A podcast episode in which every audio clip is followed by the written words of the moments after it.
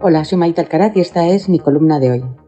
De la política española no se va quien debe, sino quien quiere, a no ser que te vote el pueblo soberano. Sobre algunos pesa una verdad incontestable, ¿dónde van a ir que más valgan? Para abandonar la política hay que tener un lugar donde recogerse. Nuestra ministra de Igualdad no contempla un retiro en la dacha de Galapagar, pues sabe que ahí no va a percibir la mamandurria estatal ni ella ni los 16 asesores más que el Ministerio de Defensa que nombró para sacarlos del paro de larga duración donde su indigencia intelectual los había condenado. En política irse es dimitir, renunciar, cesar y cuanto más alto se está en el escalafón, más dolorosa es la renuncia. Irene Montero Gil ha decidido quedarse porque la vida solo te presenta una oportunidad como la suya, pasar de la dignísima labor de cajera de un supermercado de electrodomésticos a sentarse en el Consejo de Ministros de la Cuarta Economía Europea. Solo si ese dificilísimo triple salto mortal lo consigues gracias a tus méritos tienes el suficiente punto honor para abandonarlo cuando por tu incompetencia sufres la indignidad, el bochorno y la desautorización general.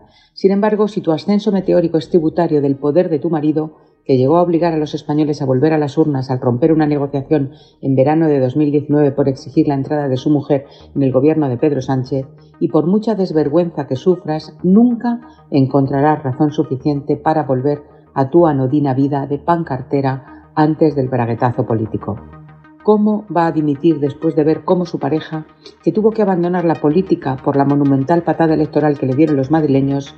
solo ha hallado refugio laboral en un podcast cargado por un independentista, una colaboración en una radio a la que por otra parte tacha de brunete mediática, libelos en prensa afín, unas clases en la Complutense después de haber sido rechazado como docente en dos ocasiones por falta de méritos y una compulsiva presencia en las redes sociales para repartir odio y jugos biliares. No parece que la perspectiva sea buena para los marqueses de Galapagar, que tienen que pagar una mansión más propia de los hombres del puro que de unos autollamados proletarios de Vallecas, y en la que ellos han sentado sus reales gracias a que en lugar de asaltar el cielo terminaron desvalijándolo e ingresaron el botín celestial en su cuenta corriente.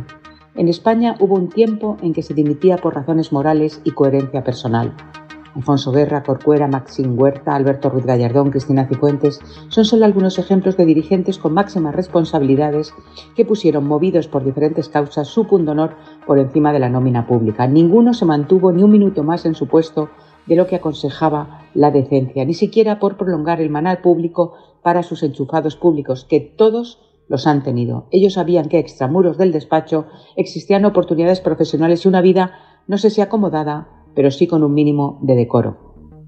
Montero, que se levanta cada mañana con el insufrible peso histórico de creerse la libertadora del yugo masculino de las mujeres, lo hace desde hace tres meses con el lastre de haber facilitado que todos y cada uno de los 3.689 delincuentes sexuales que hay en España tengan a sus abogados trabajando día y noche para acogerse a las ventajas penales que les ha puesto en bandeja con su bodrio legal sabe que su auténtico jefe está sentado a su lado en el sofá de casa y no en el Palacio de la Moncloa, donde pasa sus últimos meses un débil presidente que ni la nombró ni la puede echar. Por su falta de ética personal, por su soberbia adolescente y porque en Galapagar hace mucho frío cuando Juan Español no coopera en los gastos, la señora de Iglesias sigue sentada en la ignominia.